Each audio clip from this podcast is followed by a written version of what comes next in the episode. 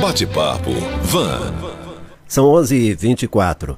Você certamente já ouviu dizer que o Brasil é o celeiro do mundo. E é mesmo. Nosso agronegócio produz cada vez mais. Só que uma coisa incomoda e incomoda bastante. Como o nosso país alimenta um bilhão de pessoas pelo mundo e conseguiu ultrapassar a marca de 10 milhões de famintos por aqui, dentro de casa, é assunto para o nosso convidado, o economista com especialização, mestrado e doutorado, Marçal Serafim Cândido, professor da Unival Varginha, nosso parceiro aqui no Jornal de Vanguarda. Bom dia, professor. Bom dia, Rodolfo. Bom dia, os ouvintes. Como é que isso é possível, hein? É, é um dado, infelizmente, muito triste, sabe, Rodolfo? É, mais de 10 milhões de pessoas com, em situação de segurança alimentar num país, como você mencionou, que tem uma alta produtividade agrícola. Em vários setores, o Brasil vem ganhando cada vez mais espaço no mercado mundial, aumentando em saltos muito grandes de produtividade. Temos a Embrapa aqui que é, ajudou muito nesse desenvolvimento do nosso agronegócio, porém, ao nível do indivíduo, a gente ainda tem a fome.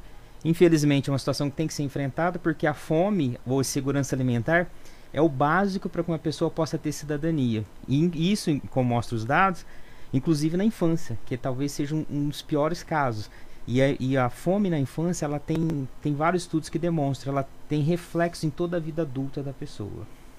Bom, o IBGE diz que a fome é alarmante no Brasil, principalmente na zona rural. É isso que preocupa, isso que assusta, né?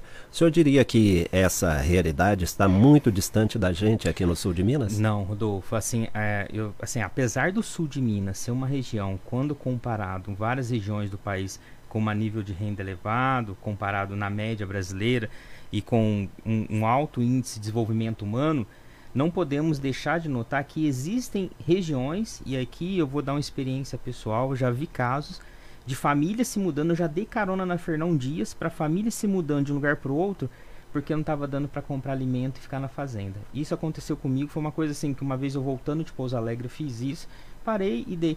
Só que aí eu fui entender depois um pouco mais e conversar com essa pessoa e fui obter algumas informações. Tem, infelizmente, situações e, e, e aí isso é trabalho do poder público, análogas a trabalho escravo que nem garante o mínimo. Isso pode ser conhecer, acontecer na panha do café, pode acontecer em outras culturas e mais. Quem vive no campo não necessariamente vai ter o dinheiro para comprar o alimento. Às vezes ela não tem espaço para produzir, ela precisa de outros gêneros alimentícios que ela não tem capacidade de produzir.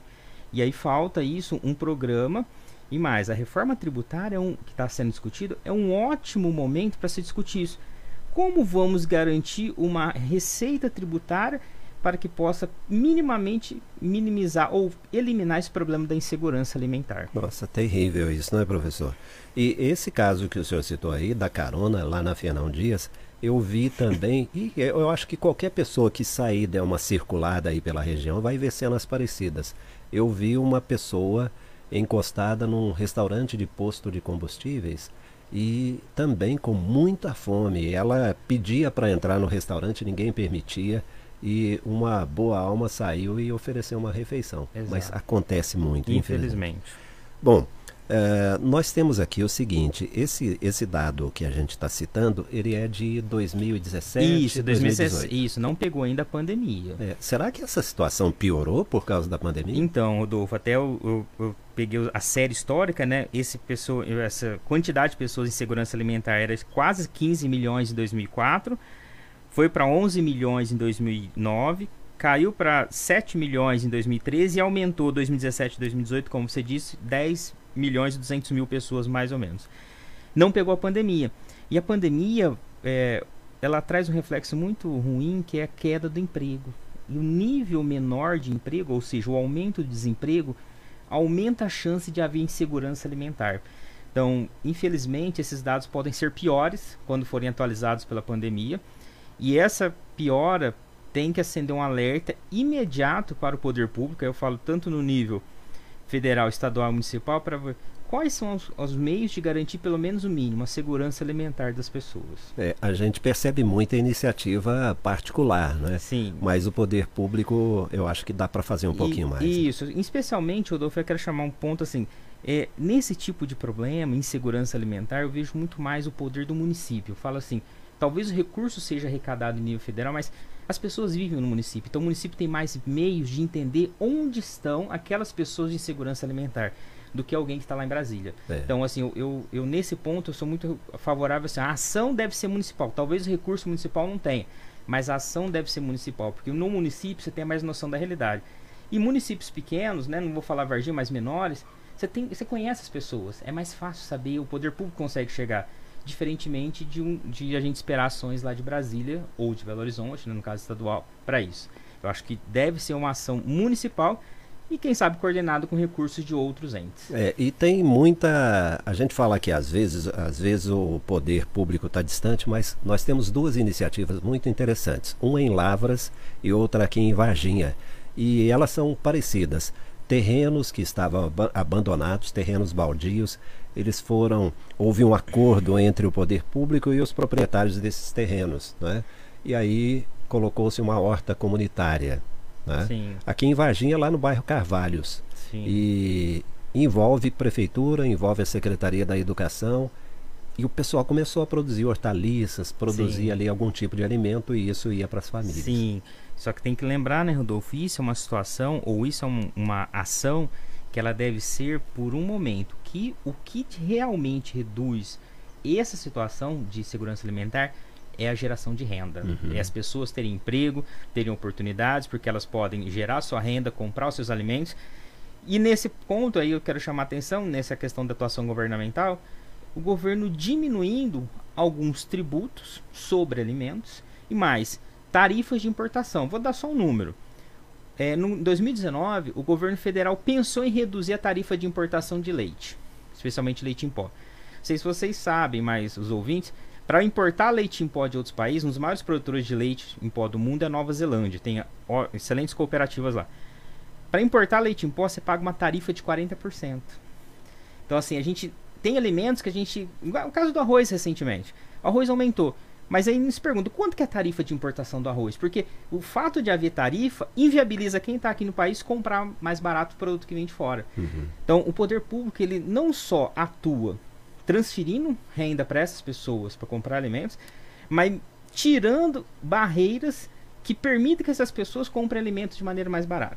Tá? Não certo. adianta você dar renda de 300, 400 reais por mês, sendo que desses 300 reais, 100 reais é pagamento de tributo que vem sobre, sobre o alimento. Então tem que ver os dois aspectos. Professor Marçal, acabou de chegar aqui pelo 3015 1123, que é o WhatsApp do Jornal de Vanguarda, a pergunta da Ana Alice Pereira. Ela, ela diz o seguinte: é, o senhor aconselha a formação de grupos de pessoas para fazer compras coletivas, compras de alimentos? Então, aqui a gente não é muito comum, né? Mas tem algumas regiões, vou dar um exemplo, eu conheço um tempo que eu estudei lá em São José dos Campos, você tem cooperativas de consumidores. Cooperativas de compradores, Isso, olha que Isso, e essas cooperativas têm no supermercado. Assim, é como se fosse uma, uma cooperativa que é um supermercado que os consumidores são cooperados desse supermercado. É como se fosse cooperativo de crédito, mas é um supermercado.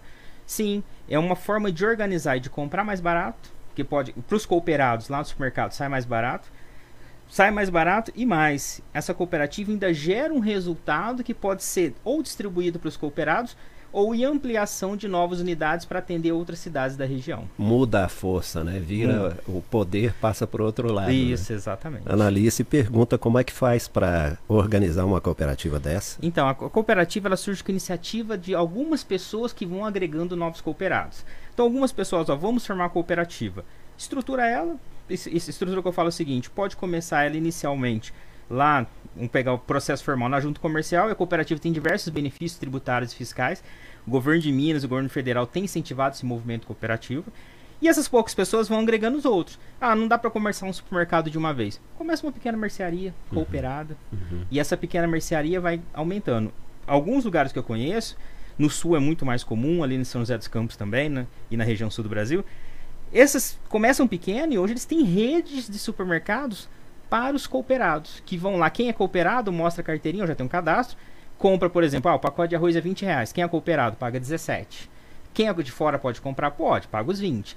E isso vai realimentando formas de pessoas adquirirem alimento mais barato e ainda gerar um resultado que vai ser redistribuído para os cooperados ou ainda usado na ampliação da rede inclusive com ações sociais. E isso tem tudo a ver com o enfrentamento da fome, que é o nosso grande tema é, aqui. Né? É, sim. Bom, outro dado assustador e que a maioria de nós nem imagina. A pesquisa de orçamentos familiares, é, essa do IBGE, que foi divulgada em 17 de setembro, ela mostra que 10,3 milhões de brasileiros então passavam fome durante esse período do levantamento. E essa conta não inclui pessoas em situação de rua. Exato que é o que é pior. É, né? é, assim, talvez essa questão da situação de rua, Rodolfo, surgiu mais latente agora com o auxílio emergencial. Que esse auxílio era extensivo a diversas pessoas, inclusive pessoas de rua. Só como que as pessoas de rua vão ter acesso ao auxílio se elas não têm como acessar o serviço público? Então, assim, é um dado muito grave. A gente vê, principalmente em grandes cidades, mas em pequenas cidades, Varginha, a gente vê essas situações, pessoas em situação de rua, vulnerabilidade. Então, assim, esse valor de 10,3 milhões em segurança alimentar pode ser bem maior. O que falta ah, para o Brasil, e, na, e eu falo Brasil, todos, nós, sociedade, o poder público, é. Pô, é, e, e assim, eu sou de uma linha que uh, pensa mais o indivíduo como ação. Mas não quer dizer que não vamos olhar por aqueles que precisam. Tem pessoas que precisam muito. Precisam. A gente está vendo recentemente, precisa do auxílio emergencial, precisa do auxílio do INSS, assim vai. Então, olhar para essas pessoas, e aí volto novamente. Eu creio nesse aspecto mais uma ação do município, que as pessoas vivem no município. Talvez o município em convênio com outras esferas, sim, mas o município tem melhor condição de identificar essas pessoas de rua, que, de vulnerabilidade, e assim tentar trazê-las de forma a identificar quem são e prover o mínimo, que é o, que é o alimento, que é a segurança alimentar. E claro, paralelamente, um programa de geração de emprego e renda para que essas pessoas ao longo do tempo migrem da necessidade alimentar para poder ter uma capacidade de geração de renda. Para não cair no assistencialismo, no exatamente, paternalismo. Né? Exatamente. Bom, nós estamos num momento importante, momento de campanhas eleitorais. Daqui a pouco a gente vai ter eleições municipais e ouve-se muito os candidatos falarem em plano de desenvolvimento, vamos atacar esse ou aquele outro setor, mas ninguém fala do pessoal que está passando fome. Exato. Né? Infelizmente. Dava para aparecer propostas Isso. agora, né? Isso. Inclusive, eu, eu, chamo a atenção do nosso ouvinte, pergunte, fala, candidato, qual que é o seu plano para quem tá, está na extrema pobreza ou vive em rua ou insegurança alimentar? Nós sabemos que existe problema, mais de 10 milhões de pessoas, como dá 2017 e 2018, que pode ser mais agora por causa da pandemia e às vezes é negligenciado. E como, qual que é o seu programa? Primeiro, para garantir um mínimo para essas pessoas. Segundo, para tra trazer essas pessoas volta de novo para gerar renda, sabe? E, e, e, assim, isso atinge um problema de segurança alimentar, Rodolfo, de falta de geração de renda, atinge não só as pessoas que estão sofrendo atualmente, mas a geração que vem depois dela. Porque filhos de pessoas em segurança alimentar geralmente têm menor chance lá na frente. Desenvolvimento cognitivo é menor, é provado, vários estudos demonstram, insegurança alimentar afeta seu desenvolvimento cognitivo, que isso tem consequências para o resto da vida. Já, já, nós vamos falar de crianças e adolescentes, professor. Bom, é, a minha dúvida, e eu gostaria que o senhor esclarecesse um pouco mais isso, é o seguinte. Bom, nós temos então esse pessoal que está na pobreza mesmo, na pobreza total. E o senhor imagina que programas de governo possam contemplar esse tipo de população? Pergunto isso porque, tirando esse pessoal da pobreza, daqui a pouco eles vão estar no mercado produzindo, não é? gerando impostos. Eles saem da pobreza, começam a produzir e eu acho que todos saem ganhando com isso. Exato. Assim, essas pessoas, primeiro, é, é, é questão ética de garantir e moral o mínimo para essas pessoas. O segundo, como trazer essas pessoas e essas pessoas vindo, como você disse, imagina um mercado que as pessoas aumentem sua renda pelo fato, primeiro, de ter um, uma transferência de renda para garantir o mínimo de alimentação. A gente viu isso na pandemia, aumento de consumo em supermercado e tudo. Segundo, essa pessoa saiu do, dessa situação de vulnerabilidade alimentar e começou a gerar renda via emprego, via geração de renda autônoma e assim vai. Essa pessoa vai começar a consumir. Isso aumenta, assim, é, tem vários trabalhos e o IPEA é um, um, instituto que faz muitas análises. Se eu conseguir trazer essa população que não consome ou que está em vulnerabilidade e permitir que ela tenha renda, isso aí tem um efeito enorme na economia. Só para dar um exemplo, a economia americana, que é uma economia mais avançada, mais desenvolvida, do PIB do mercado americano, mais ou menos 60% do PIB é quem que influencia o PIB é o consumo. Então, de do tudo que a riqueza que a economia produz, 60% daquela riqueza é influenciada pelo consumo. E no Brasil, se a gente conseguir trazer essas pessoas da vulnerabilidade para um consumo que elas consigam fazer com renda, isso afeta o PIB, aumenta o crescimento econômico e é uma geração de renda aqui no país e o país consegue minimamente diminuir esses índices de pobreza e quem sabe alcançar índices de país que ultrapassaram esse problema países europeus tiveram problemas de fome e conseguiram passar isso depois da Segunda Guerra. Então nós precisamos resolver isso. Já pensou resgatar 10 milhões de pessoas? Para o mercado e para essas pessoas começarem a consumir e depois gerarem renda e terem uma vida autônoma. O senhor acha que isso é utopia? Não. Não, a Europa, a Itália passou fome. Vier, uhum. Vários migrantes italianos vieram para o Brasil por causa da fome. A Alemanha passou fome. Você tem relatos da história da, da Europa e na China também de fome, mas fome grave. Hoje o chinês ele consegue ter uma renda média maior que a, que, maior que a brasileira. Assim, ah, o chinês, mas né, o hábito de comer insetos, aqueles bichos na China, não é à toa, porque eles passaram fome. Uhum. Então, só que hoje eles geram renda. Hoje a China exporta para o mundo todo. Conseguiram trazer, não que eles resolveram tudo, mas conseguiram trazer milhões de pessoas que estavam na extrema pobreza e fome para um mercado de consumo. E, e é uma das economias que mais cresce no mundo olhando para o Brasil, 10 milhões de pessoas certamente ávidas por sair dessa situação. Sim. Né? Só estender a mão e ver se pelo Sim. menos uma boa parte, 90% dessa, desse pessoal vem para a produção. Sim, né? exatamente. Outro dado que tem a ver com o problema presente, mas afeta o futuro. 5,1% das crianças com menos de 5 anos e 7,3% das pessoas com idades entre 5 e 17 anos não têm o que comer regularmente. Às vezes, fazem uma refeição fraca por dia. Às vezes. Exato. E esse dado, como não mencionou no início, Rodolfo, é 2017, 2018. Agora, com escolas fechadas e sem merenda, isso aí pode ter piorado. Isso, assim, isso se, se penaliza uma geração toda. Crianças mal alimentadas, como eu falei, e vários trabalhos demonstram, crianças mal alimentadas têm menor desenvolvimento cognitivo, que vão desenvolver menos intelectualmente, que tem uma chance menor de emprego lá na frente. Isso é muito ruim. Isso assim é ruim não só para o indivíduo, que você está condenando a geração dele, mas é ruim para a sociedade, porque a sociedade vai produzir menos com pessoas com menor capacidade cognitiva. Então, esse olhar para as crianças é um olhar que deve ser muito bem analisado e rápido, porque o tempo passa, as crianças tem esse problema e com a pandemia a questão das escolas fechadas, não tem merenda, alguns governos estão fazendo transferência de renda, mas tem que se olhar para essas crianças. E aqui na região do sul de Minas, nós, apesar de ter uma região com uma renda acima da média, tem esses problemas. Eu já vi o caso desse problema de segurança alimentar de crianças porque não tem merenda na escola, ou ainda porque a escola é fechada e demorou para vir o dinheiro da transferência. Mas Brasil afora esse problema é mais grave. A gente tem também problemas na estrutura de transporte, né? Durante o transporte de alimentos, muita coisa se perde sim, pelo caminho. Sim. Né? Bom, professor, duas perguntas para encerrar. Por que há mais fome no campo?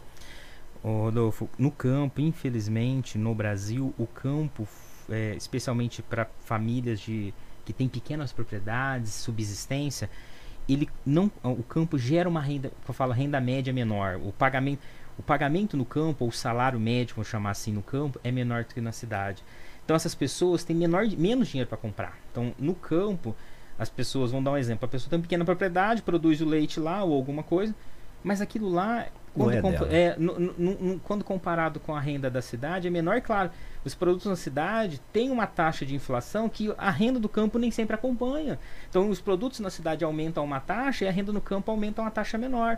E aí você tem uma descompatibilidade. A renda no campo não é suficiente para comprar os alimentos que eles necessitam. Porque, por mais que a pessoa tenha uma propriedade, ela não consegue plantar tudo que ela precisa e nem comprar tudo ali. Ela precisa de vestuário, precisa de outras coisas. Então, para alimento é muito grave isso, porque você não está garantindo nem o básico. E a principal pergunta: o que cada um de nós pode fazer para escapar dos discursos fáceis, principalmente em época eleitoral? E mudar esse cenário, né, professor? Porque, é, logicamente, não dá para mudar o mundo, mas não. a gente começa por perto. É, tem um, tem um autor, um autor americano que eu admiro muito, chamado Thomas Sowell, e ele fala muito sobre isso, de, de de um discurso é uma coisa, mas as ações são outras coisas. Né? Tem até um livro muito bom que eu chamo Economia, Fatos e Falácias. E aí eu, eu gosto muito de uma sugestão que ele faz. Olha, tá bom, e hoje, época eleitoral, né? começou a campanha, foi ontem, né? Então, assim, pergunte pro seu, seu ou que está lá já ou que está buscando. E novamente eu volto a chamar a atenção para a responsabilidade do município. Pergunte para o candidato, vereador prefeito, qual é a sua proposta para isso? Como você vai incluir isso no orçamento? Qual a sua preocupação com essas pessoas? Porque é, eu vejo que muito do discurso é em relação, olha, eu atuo numa área como essa, não, vamos, vamos desenvolver a cidade, vamos trazer empresas, mas eu, às vezes tem um passo atrás, que as pessoas não têm nem condição do, da, da, renda básica, do mínimo. Então, o que, que você está olhando para essas pessoas? É muito importante. Como, tá bom, você está falando isso, mas como você vai incluir no orçamento? Porque nós sabemos, precisamos de dinheiro. De que maneira? E não cair nesse, como você disse, Adolfo, nesse discurso fácil que é, ah, é um problema fácil, a gente resolve depois aí. Não, não existe. Assim, você tem que ter políticas, você tem que ter metas e você tem que ter ações. Quais são essas políticas, metas, ações dessas pessoas? Conselho de Segurança Alimentar, a gente ouve muito falar nisso por aí, né, professor? Sim, assim, é, vê bastante falar disso. E assim, eu, eu participo de comissões tal, no meu trabalho. Nem sempre a comissão ou conselho é o melhor. O melhor é você. E eu sempre, aí eu, isso eu falo. É melhor você dar autonomia para a pessoa comprar o alimento.